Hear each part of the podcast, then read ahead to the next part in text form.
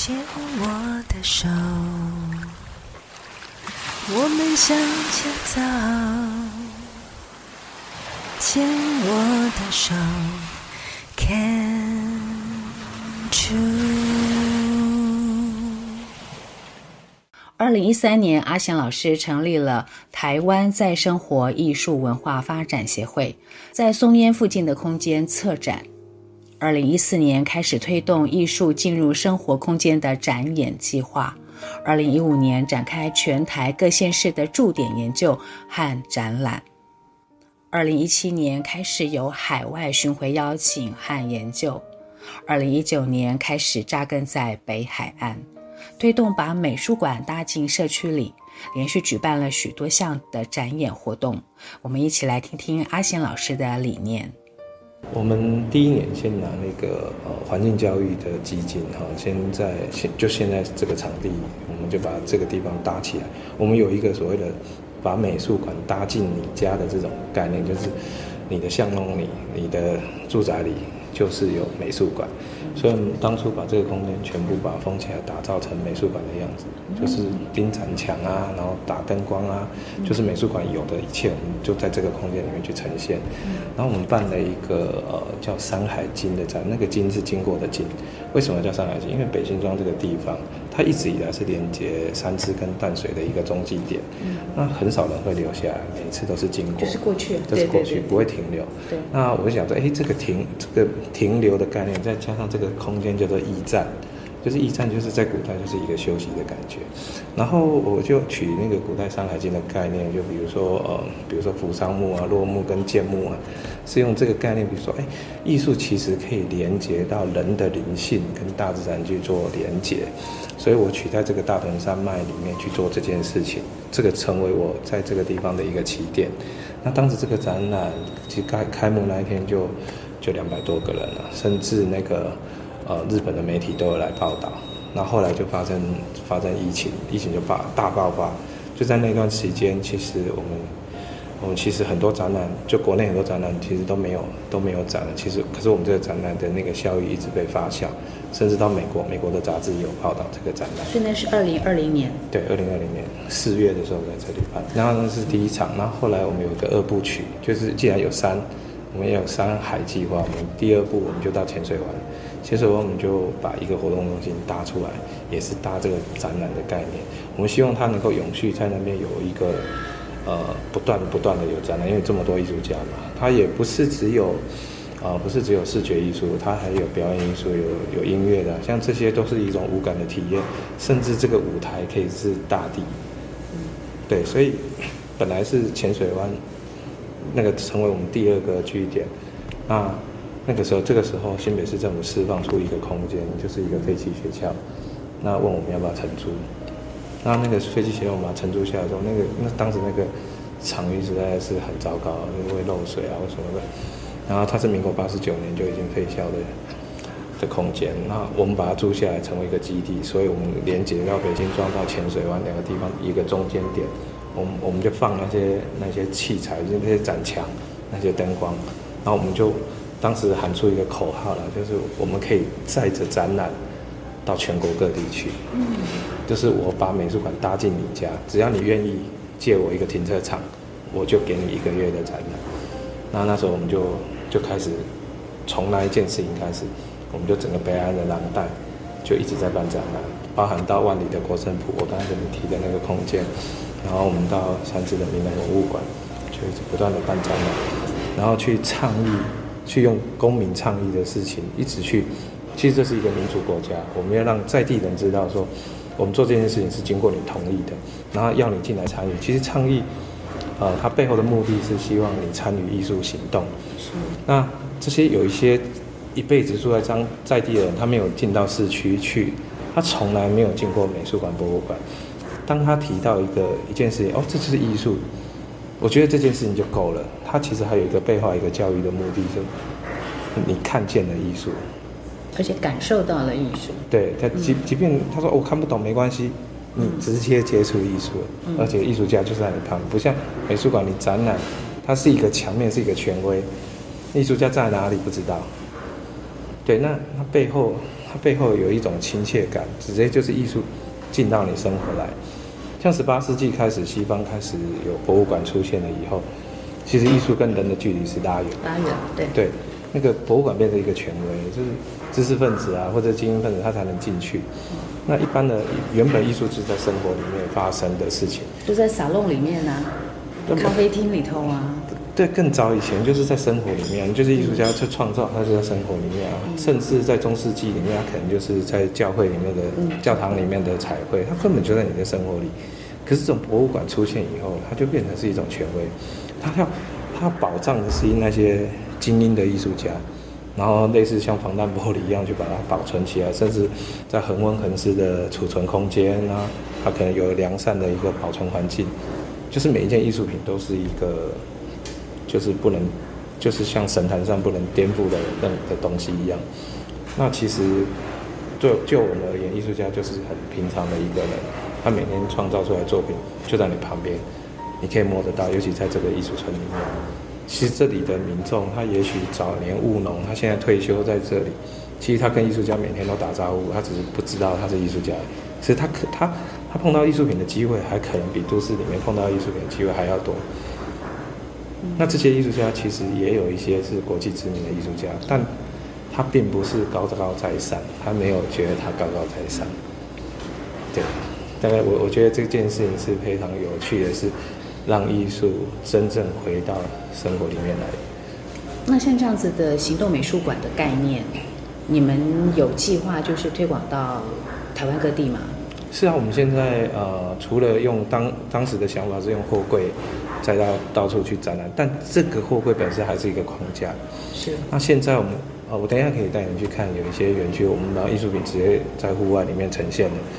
直接就是把大地成为一个美术馆的方式来做，或者就是我们艺术家直接去就地取材你在地的材料，我们就在那里做了，就是现地制作的概念。对对对对，就是去驻点去驻村。那因为在北海岸，我们我们有那个那个学校当做基地，我们就可以到处在北海岸移动。那甚至其实台湾很小，我们过去，我我我在落地在北京庄之前的，其实我们已经台湾已经到过，都已经到过一次了，很多地方都已经去参演过了。最后，呃，最后在二零一七的时候，其实都是海外的邀约，都是去国外展览。然后因为疫情期间，就二零一九才才留在这里，然后留留下来之后就没有没有再出去了。哦，所以你这个概念已经你自己 run 已经 run 很多年了。对对对对对，已经做很久。我们有一群艺术家一直在做，只是这个这个概念越 run 越大。原本是呃全台湾各地的艺术家，然后现在就是落地在这边，这边有更多的在地艺术家。然后就已经把它揉揉在一起。哦，所以其实是你一开始的时候，是你这个行动美术馆的概念，你一直在在跑，对对，台湾跑，国外跑，对对。然后那是因为有这边就有一个有一个场域，你可以落地，所以你把它扎扎下来了。因为过去我发现要落地很困难，是因为每个地方有每个地方的在地的团体在经营，你必须要跟他合作。那这个元素等于是我带经费来把元素送给你，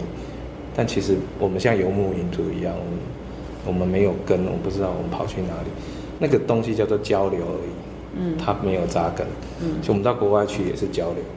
所以艺术本来就是在地化，艺术其实越在地越国际这件事情，我们在透过不断的展演过程中，我们发现这件事情，你只要把在地做好，其实就是国际的，因为你的语言是一样的，对，然后你他会邀请你去呈现你在地的东西，那这个东西其实这个叫国际交流。那国际交流就是把你在地的方式呈现到海外去，他们很喜欢。你们邀请他过来，我们也很喜欢他的东西。其实这就是国际交流一个很本质性的东西。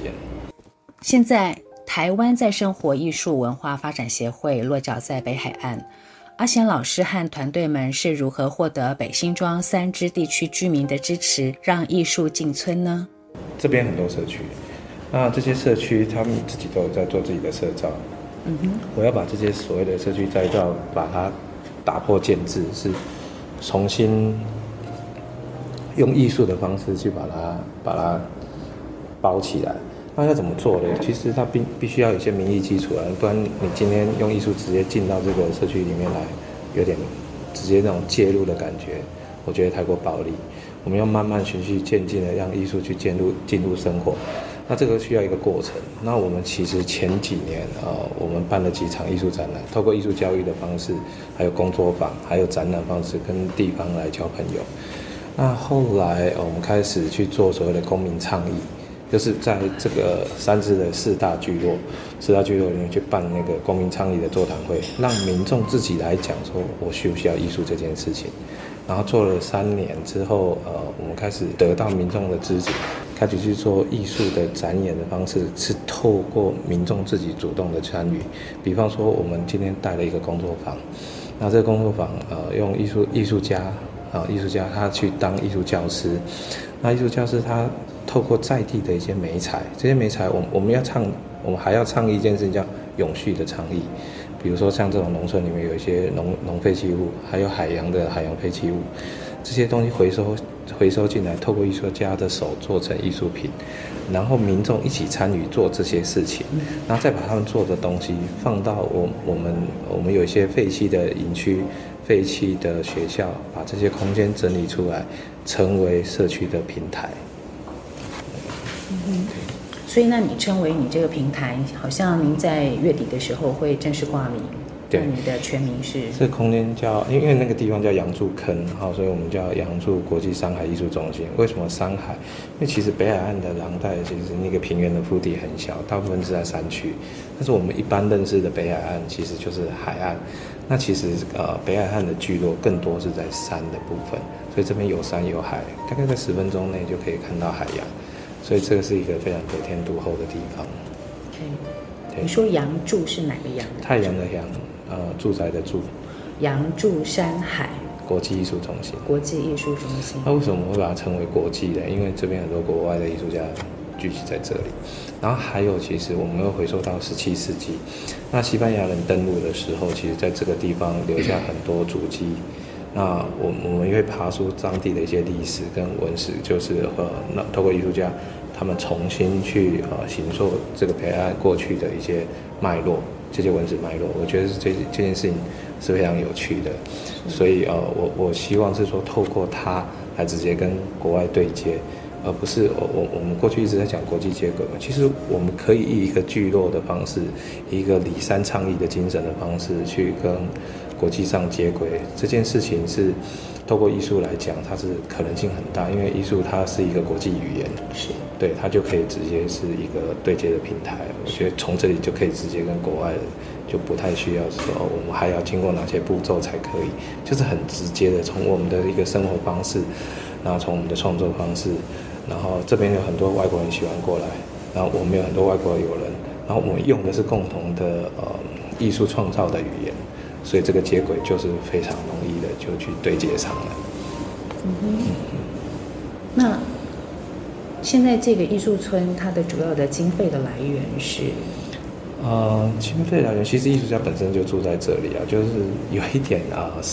我们讲的乌托邦哦，就跟那个眷村的那种意象也有点像，嗯、但是它不不是眷村，是固定在一个范围内，就是这整整个北海岸廊带都有很多艺术家就散居在这里。有有时候我们晚上出去就遇到艺术家，就互相打招呼，可是当地人不知道，当地人以为他就是一个 somebody 而已，就是哦，可能偶尔跟谁打个招呼，那其实他就是一个知名艺术家，可能你不认识。对，那大概是这样的方式，我们就生活在这里。那艺术家本来就会有一些创造、一些创作。那这边政府这几年有陆续看到我们在这里的创作，那我们我们在地的团体就开始去是个跟，比如说跟文化局、新北市文化局、新北市社会局，啊，跟新北市农业局去申请经费，然后还有中央单位，比如说像现在的水保署。然后还有北关处，那这些中央单位还有文化部去申请经费来，来去做这些呃这些艺艺术呃建设。我讲艺术建设是，呃，其实我们有一个计划，就是我们希望打破那个美术馆或博物馆的建制，就是把美术馆呃里面的那个典藏教育跟展示的功能，把它拆解到整个北海岸来。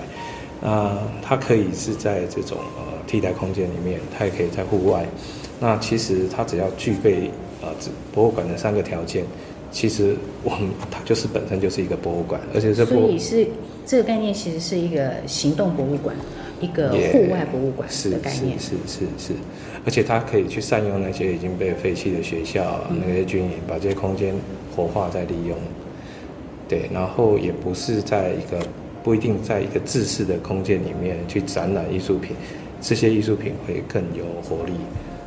因为它是跟空间去做互动的。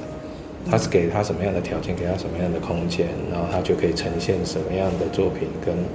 这个空间直接去做对话，然后甚至材料也是就地取材。那我觉得艺术家的创造的可能性就更多了。所以其实这边所释出来的空间，其实对艺术家来说，他们是因为看到有这里的环境跟可能利用的空间，所以他们聚集过来，还是他们本来就已经在这里，嗯，呃，落脚。其实很现实的是，四十年前第一批进来的艺术家，他就说这里房子便宜啊，然后又离台北近，嗯，所以他就觉得是很，他不要不要讲那很冠冕堂皇说哦这里风景好啊什么样，就是便宜，就是便宜，便房子便宜，所以他们会买了一间自己住的，然后再买了一间或租了一间工作室，所以他的生活跟他的工作是分开的。也类似一般人去上班一样，只是他上班都在这个聚落里面。有啊，像水南洞九份那边也有这样子的地方，有有这样的艺术家聚集。对。目前有艺术家驻村进行壁画创作，还有由艺术家制作陶板，由当地居民参与创作，画在陶板上，再烧制出来之后拼接成一面墙。英国艺术家 Martin 进行景观造景。